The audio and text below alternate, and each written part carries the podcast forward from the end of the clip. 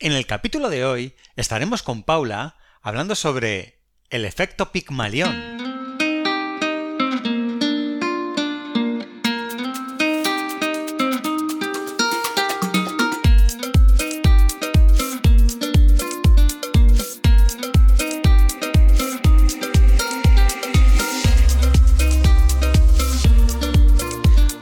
Buenos días a todos, aquí estamos otro día más para hablar de salud mental y hoy estamos de nuevo con nuestra amiga Paula Massa, psicóloga experta en terapia online con casi 20 años de experiencia haciendo terapia y más de 6 años haciendo terapia online.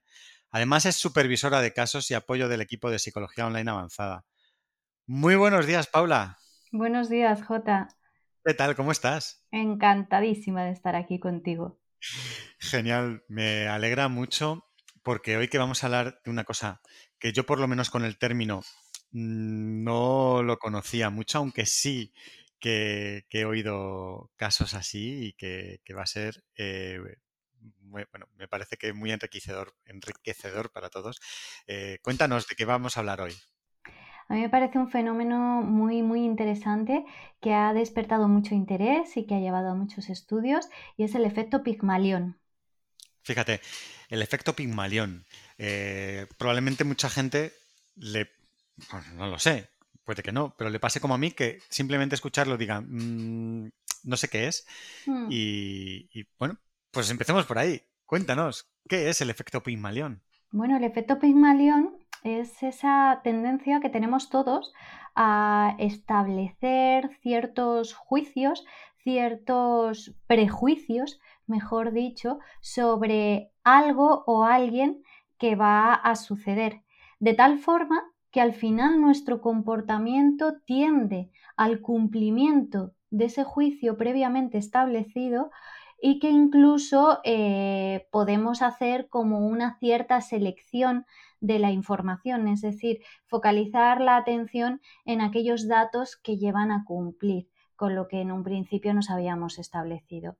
Nos establecemos una etiqueta o una profecía, llámalo como quieras, y a partir de ahí, eh, pues digamos que eso que en principio parecía solamente una cuestión de adivinación, pues al final se cumple.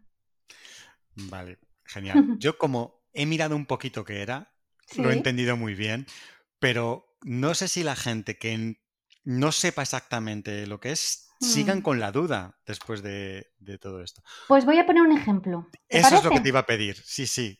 Pon un ¿Cómo te ejemplo. conozco ya, Jota? Sí, ya, ya me conoces. O no sé si es el efecto Pigmalión. Puede ser. Yo creo que es un poco de todo, efectivamente. Pues mira, el efecto Pigmalión se da mucho en el terreno educacional, en el terreno de los profesores. Un profesor, desde el primer día de clase, eh, ya por su experiencia, por sus conocimientos, por lo que sea, viendo a todos sus alumnos, sería capaz un poco de decir quién cree que va a ser un buen alumno y quién cree que, sin embargo, no, no, no va a terminar el curso con éxito. Eh, ¿Qué es lo que ocurre? Que generalmente acierta y puede acertar porque efectivamente tiene mucha experiencia, porque tiene muchos conocimientos, pero el profesor es profesor, no es adivino. Y lo que ocurre, lo que puede al final pasar, al final de ese curso, es que el profesor se haya volcado, se haya involucrado mucho más en la formación de ese alumno que consideró desde un primer momento que iba a ser el bueno y todos aquellos resultados y todos aquellos datos que cumplan con esa idea previa es en los que principalmente se estaría fijando para también poder dar, por ejemplo, una buena calificación. La salud mental es un tema muy delicado. Muchas veces dejamos pasar cosas que nos complican poco a poco la vida. Y acudiendo al psicólogo, damos un paso en cuidarnos y mejorar nuestro día a día. Psicologiaavanzada.es Terapia online desde el salón de tu casa. Entra en nuestra web psicologiaavanzada.es y pide tu primera sesión gratuita. ¿Es un ejemplo válido? Genial. Además, precisamente mm, es lo que te iba a comentar. Yo no lo sabía, pero había Mm. escuchado estudios que se han hecho. No sabía que era precisamente sobre el efecto Pigmalión. Y es que yo había escuchado un estudio que se había hecho en alguna escuela en la que se le dice al profesor para que él no tenga que hacer esa evaluación que tú comentas, se le dice los alumnos que son buenos y los que son malos. Se le da un mm. listado y te dicen, estos son buenos y estos no lo son. y, efectivamente, el profesor cumple con, eso y el grupo de gente que le habían dicho que era buena es la que es mm. buena y la que le habían dicho que no era tan buena pues tiene unas calificaciones peores. Y resulta que todo esto se le había dado eh, de manera azarosa. Mm. No, no, se había contrastado de ninguna forma que unos fueran buenos y otros malos. Entonces, efectivamente, cumple un poco esto que, comentas. Mm, me parece genial el ejemplo. Yo creo que quien no hubiera escuchado sobre esto se le hace ya una idea de, lo que ocurre. Pero yo tengo aquí una intriga porque se me ocurren muchos otros sectores y no estoy seguro de si esto es efecto Pigmalión o, no lo es. Se me ocurre desde em, en pareja, eh, que tú tengas unos temores sobre tu pareja de que pueda o, vaya a hacer ciertas cosas y que el simple hecho de que tú lo pienses, que lo verbalices, que se lo hagas ver, que no sé qué, hace que eso ocurra. Podría ser también, ¿no? Sí, sí, sí, podría ser, podría ser perfectamente. Generalmente utilizamos el término efecto Pygmalion para cuando es una profecía positiva, de, de algo bueno, que va a suceder, que va a ocurrir, generalmente, ¿eh? pero al final el efecto es el mismo. En negativo, en psicología lo llamamos profecía autocumplida. Y viene a decir un poco lo mismo, pero, pero sí, tal y como tú lo estabas contando. Por ejemplo, en mi relación de pareja, pues por otras experiencias anteriores que yo he tenido, puedo tener ciertos temores, ciertas inseguridades, de tal forma que hagan que yo me acabe comportando así en mi relación como para que se acabe cumpliendo aquello que, tanto temo. O bien que se cumpla o bien que me quede con esa información que me lleva a creer que se está cumpliendo. O sea, haga ahí como una, una atención selectiva, como te decía antes, ¿no? Y luego también puede ser que haya ciertas, ciertos pensamientos ¿no? que tenemos asociados a ciertas personas por su mm. nacionalidad, por su em, ¿no? y, que tú ya des por sentado que va a ocurrir ciertas cosas y, puedas inducir a ello también, ¿no? Tanto positivo como negativo. Mm. No, Los famosos y entre comillas dichosos prejuicios, ¿no? Que todos tenemos. Y todos los tenemos porque somos controladores por naturaleza. Entonces, claro, ante la incertidumbre, ante el no saber, nuestra cabecita decide rápidamente colocar una etiqueta. Colocar pues lo que llamamos una profecía del comportamiento sobre alguien, de algo que va a suceder, jugamos un poquito a ser adivinos, de tal forma que muchas veces muchas de esas eh, cosas que queremos adivinar, pues al final se cumplen, no porque lo seamos, no porque seamos adivinos, sino porque nosotros hacemos porque finalmente así suceda, de forma inconsciente, claro está. Mira, es una estrategia que se utiliza mucho en el marketing, en la publicidad por ejemplo. Es una manera que podemos eh, eh, hacer eh, o que podemos utilizar para, por ejemplo, la venta de un producto. fíjate, qué curioso. Mm. ¿Cómo de habituales? Porque dices que todos lo hacemos de manera inconsciente. ¿Estamos constantemente evaluando y haciendo este tipo de, de cosas de tener un pensamiento sobre algo que puede hacer alguien y vamos o intentamos inconscientemente que eso ocurra o no es tan así? No deberíamos, no deberíamos estarlo haciendo, pero tenemos una cierta tendencia y si bajamos la guardia, esto puede pasar en muchas ocasiones, de tal forma que, bueno, a mí a consulta no me llegan personas que, me vienen hablando de, efectos pigmaliones o de profecías autocumplidas, pero sí que me hablan de una tendencia al fracaso, a, a no sentirse queridos y respetados en sus relaciones amorosas, por ejemplo, con una baja autoestima. Muchas veces esta podría ser la razón, ¿no? Por la que bueno, pues em, han creado una teoría a partir de la cual se va a desarrollar su vida y efectivamente así sucede, creyendo que de alguna manera, bueno, inconscientemente nuestro cerebro nos hace creer que así controlamos el mundo. Bueno, y cuando lo que estamos haciendo mm, es ayudar porque tenemos un pensamiento positivo sobre alguien, o Mm, somos ayudados porque alguien ha tenido un pensamiento positivo sobre nosotros, mm, eh, pues tampoco es tan malo. El problema es cuando se da este punto negativo que has dicho que también sucede, ¿no? Que el efecto mm. Pigmalión negativo que lo has llamado Profecía profecía autocumplida. autocumplida.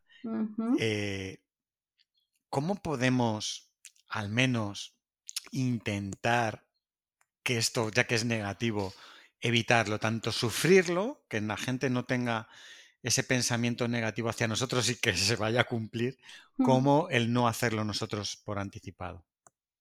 Bueno, pues primero ser conscientes de que existe el fenómeno en cuestión. Entonces ya a partir de ahí nos debemos de cuestionar determinados pensamientos previos a realidades. Eh, darnos cuenta que el contenido de muchos de nuestros pensamientos pueden estar eh, debidos a una anticipación, que en realidad estamos juzgando algo que todavía no ha pasado, que no ha sucedido, ser muy conscientes de lo que es la realidad. En el trabajo con el pensamiento que hacemos en terapia, esto lo llamamos confrontación del pensamiento. Si yo estoy pensando que mañana va a llover, yo puedo prepararme para mañana la lluvia, por supuesto, pero en el supuesto caso de que la lluvia a mí me generara quizás un sufrimiento, no tiene ningún sentido que yo lo esté sufriendo ahora, porque todavía no está lloviendo. No sé si se entiende. Sí, em, yo pensaba un poco más el poder aprovechar esto, mm, porque te he dicho, aquí hay dos cosas que te quiero comentar. Por un lado, eh, te preguntaba cómo evitar tanto recibir como dar ese efecto Pigmalión negativo, Mm, pero a lo mejor también es un, un- algo innato que tenemos nosotros para protegernos, ¿no? El tener ese pensamiento y, y lo que queremos es mm, evitar sufrir o, o- o poner en riesgo algo, ¿no? Al, al- al anticipar esta parte. mm. Para el cerebro humano, la falta de control ya es una amenaza, ¿vale? Es algo que nos cuesta mucho aceptar, que no todo lo podemos controlar. Y de primeras, cuando el cerebro no controla, entonces lo que muchas veces hace es inventarse ese control, es imaginárselo, como si dijéramos, Claro, ¿vale? Entonces sí, puede ser una protección en ese sentido, porque muchas veces no nos hace sufrir más una mala noticia, sino quizás la incertidumbre hasta llegar esa mala noticia. Esto se observa mucho en el terreno de la psicología de la salud, eh, con el tema de las enfermedades, del afrontamiento de enfermedades. Yo trabajo con algunos pacientes oncológicos, por ejemplo, y he de reconocer que quizás es más duro el proceso de no recibir un diagnóstico, de no saber muy bien qué es lo que tienen, hasta que finalmente llega el diagnóstico, aunque sea malo. Es decir, para nuestro cerebro, ya te digo, puede ser muchísimo más inquietante la ausencia de información. El efecto Pygmalion se fundamenta un poco en eso, en mm, darnos esa información que aunque no sea cierta, nos hace creer que lo es. Por lo menos, de alguna manera, nos acerca a, entre comillas, la certidumbre. Claro. Eh, ¿hay alguna forma? Porque esto se podría usar en nuestro favor. Me refiero eh, de generar no esa expectativa positiva en los demás, en el ámbito que, que sea, para que se espere de nosotros eh, algo y que se autocumpla, ¿no? Fíjate que no lo había pensado tanto desde el yo generar esa expectativa en ti, ¿no? O sea, sí que lo veo más fácil de trabajar y utilizarlo a nuestro favor desde el que establece su propia profecía. ¿Me entiendes? Porque eh, date cuenta que la profecía o el efecto Pigmalión, mm, vamos a, a tratarlo en positivo, ¿vale? Me gusta mucho más. Em, no solamente es con personas, también puede ser con cosas que vayan a suceder, con hechos, con situaciones, por ejemplo, ¿no?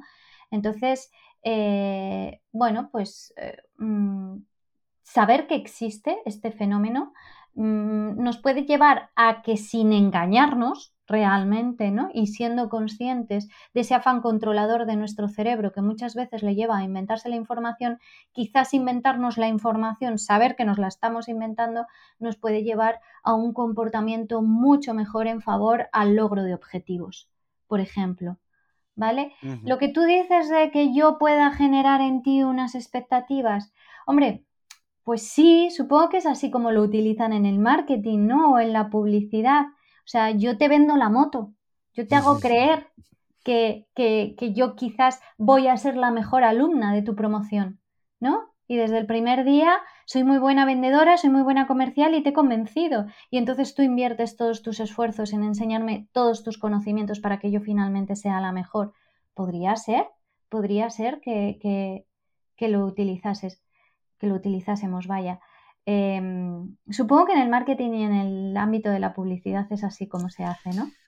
A mí me gustaría pensar que en los ejemplos estos que estamos poniendo sobre los profesores, que efectivamente entiendo que quieran sacar el potencial de su mejor o sus mejores alumnos, pero me gustaría pensar que también intentan que sus peores alumnos progresen y avanzan dentro de sus capacidades, ¿no? Claro, es que ese es el peligro que tiene el efecto Pigmalión que es muy selectivo. Y entonces, quizás por culpa de un efecto Pygmalion, lo que hago es desatender al resto. Pero un buen profesor no debería desatender a un, a un alumno por el hecho de pensar que tiene menos capacidades. Por eso en el mundo del profesorado y en el mundo de la docencia no deberíamos de dejar que el efecto Pygmalion se cumpla.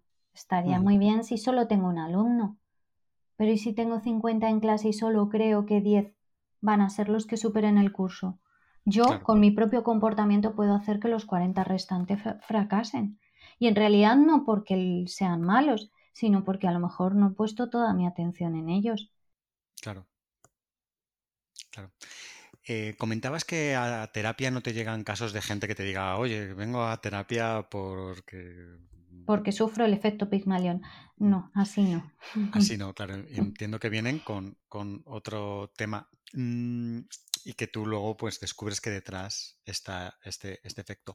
Imagino que de todas formas será una característica paralela, ¿no? En el que va anticipando, ¿no? Cosas buenas y malas sin ser a lo mejor el, problema principal. Pero en cualquier caso, ¿cómo lo tratas en, terapia? ¿Cómo se puede gestionar esto en terapia? Bueno, yo mm, en consulta eh, les hablo a mis pacientes de este efecto, el, efecto Pigmalión, y les hago que se cuestionen. Y les digo que se pregunten muy mucho hasta qué punto esto no está pasando, esto no se está cumpliendo.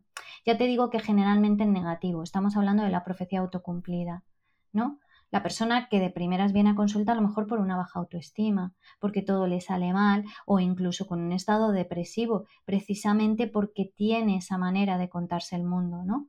Mm, todo me sale mal, soy un fracaso, eh, mm, no consigo nada, mm, pues eh, le haría que se cuestionase muy mucho hasta qué punto su propio comportamiento no está yendo en dirección a cumplir esta idea que él tiene, ¿no? Sobre lo que le está pasando.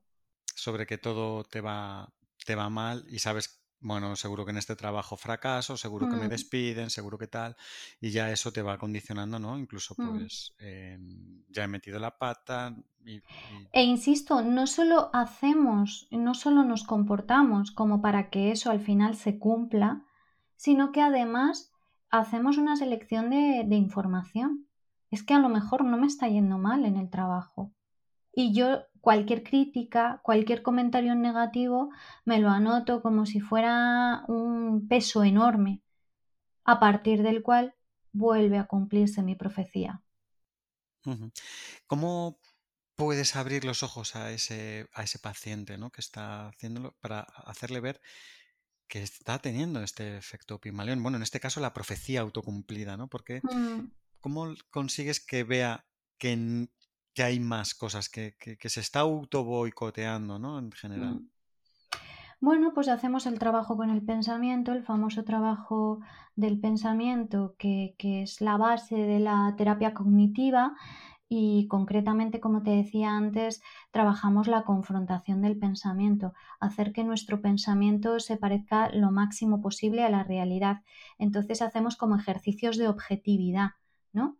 ¿Vale? De cada tres críticas que te hayan hecho, por ejemplo, en el trabajo, en ese trabajo en el que eres tan malo y en el que tanto fracasas, eh, serías capaz de identificar tres halagos, tres eh, refuerzos positivos, tres comentarios buenos con respecto a cómo lo has hecho, em, le va a costar, eh, le va a costar y mucho, pero, pero a veces consiguen, consiguen encontrarlo.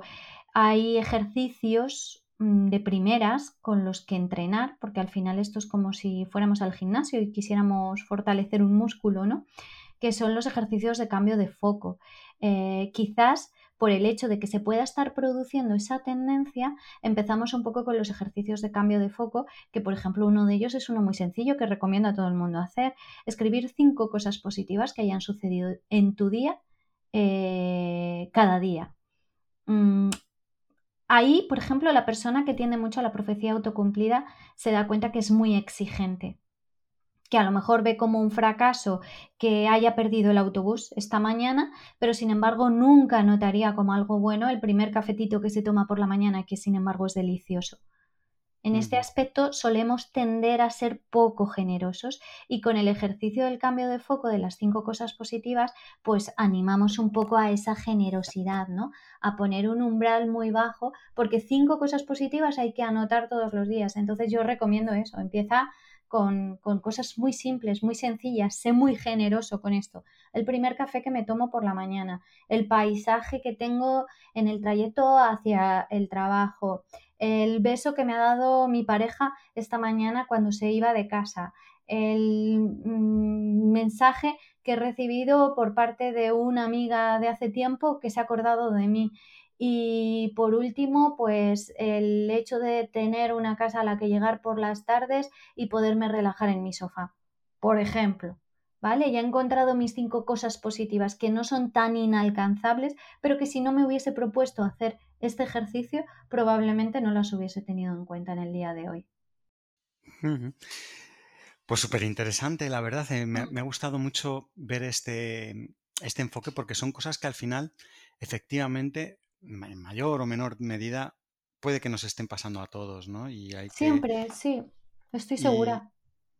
Y, hay que darse, ¿no? Ese, ese, punto de decir, no, no, no, le damos tanto valor a cosas buenísimas que nos pasan a diario y de repente cualquier piedra en el camino, por pequeña que sea, la vemos como, como un mundo, ¿no? Se convierte en un mundo, en el causante de todos nuestros males. Em, genial. No sé si hay algo que se nos escape de lo que estamos comentando del efecto Pigmalion que sea importante resaltar.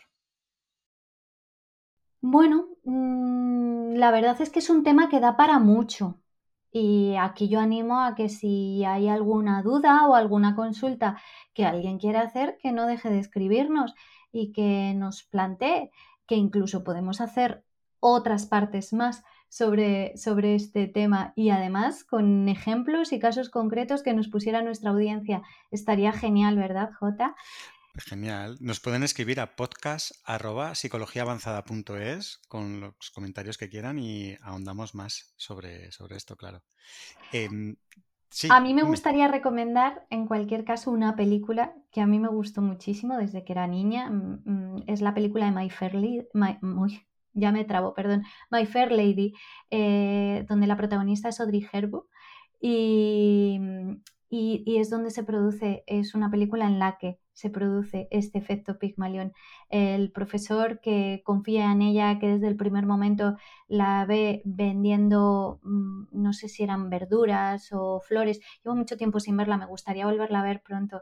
Em, y, es una persona mal hablada, eh, que, de la cual nunca pareciera que se pudiera conseguir ser una señorita de la época con un buen comportamiento y una excelentísima educación, pues este señor, el maestro, que se empeña en que de ella va a conseguir eh, pues, pues un diamante, que es lo que él ve como un diamante en bruto que simplemente tiene que pulir, se pone a pulirlo y al final crea en ella, pues eso, una, una maravilla de persona con una educación exquisita, con unos conocimientos y unos niveles culturales eh, excepcionales. A mí es una película que desde pequeña me llamó mucho la atención y que luego más adelante estudiando el efecto Pygmalion eh, me di cuenta que en esta se estaba dando. Genial, me parece eh, mm, interesantísimo que, lo hayas recomendado y te diría más, si quieres la utilizamos para explorar más. Para este poderla analizar, ¿vale? En, un capítulo eh, futuro y, hablamos sobre ello. Te quería pedir a, como punto final algún consejo que dar a todo el mundo para que seamos quizá más conscientes ¿no? de, este efecto Pygmalion que, parece que nos rodea tanto mm. Mm, y, cómo poder enfocarlo eh, en nuestro favor, no en nuestra en contra y, mm. poder, bueno, pues eso. Bueno, pues eso, eh, saber que existe, por supuesto, que este efecto se da y que no se da en casos o en situaciones mm, únicas y excepcionales, sino que se da mucho, que se puede dar en muchísimas situaciones de nuestro día a día y que entonces desde ahí pues que seamos capaces un poco de cuestionarnos y que si se está produciendo un efecto Pigmalión, que valoremos muy mucho de una forma consciente a qué consecuencias me puede traer. Si son favorables, adelante, bienvenido sea, pero si a cambio está llevando a una exclusión o está llevando a una discriminación, sin embargo, a otros aspectos de información que, que, también he de tener en cuenta, pues entonces que no, que trate de, de, frenarlo y que trate de equilibrarlo. Esa sería un poco mi recomendación.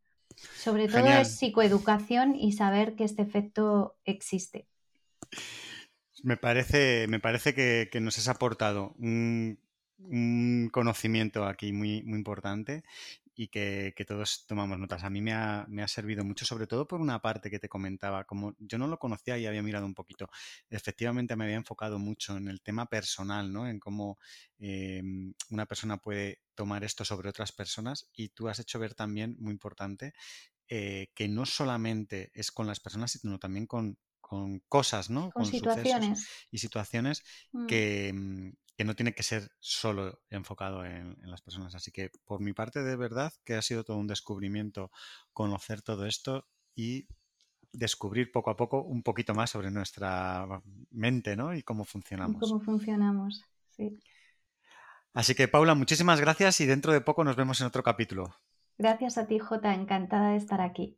Que tengas un día estupendo. Hasta luego. Gracias. La salud mental es un tema muy delicado Muchas veces dejamos pasar cosas que nos complican poco a poco la vida y acudiendo al psicólogo damos un paso en cuidarnos y mejorar nuestro día a día. Psicologiaavanzada.es Terapia online desde el salón de tu casa. Entra en nuestra web psicologiaavanzada.es y pide tu primera sesión gratuita.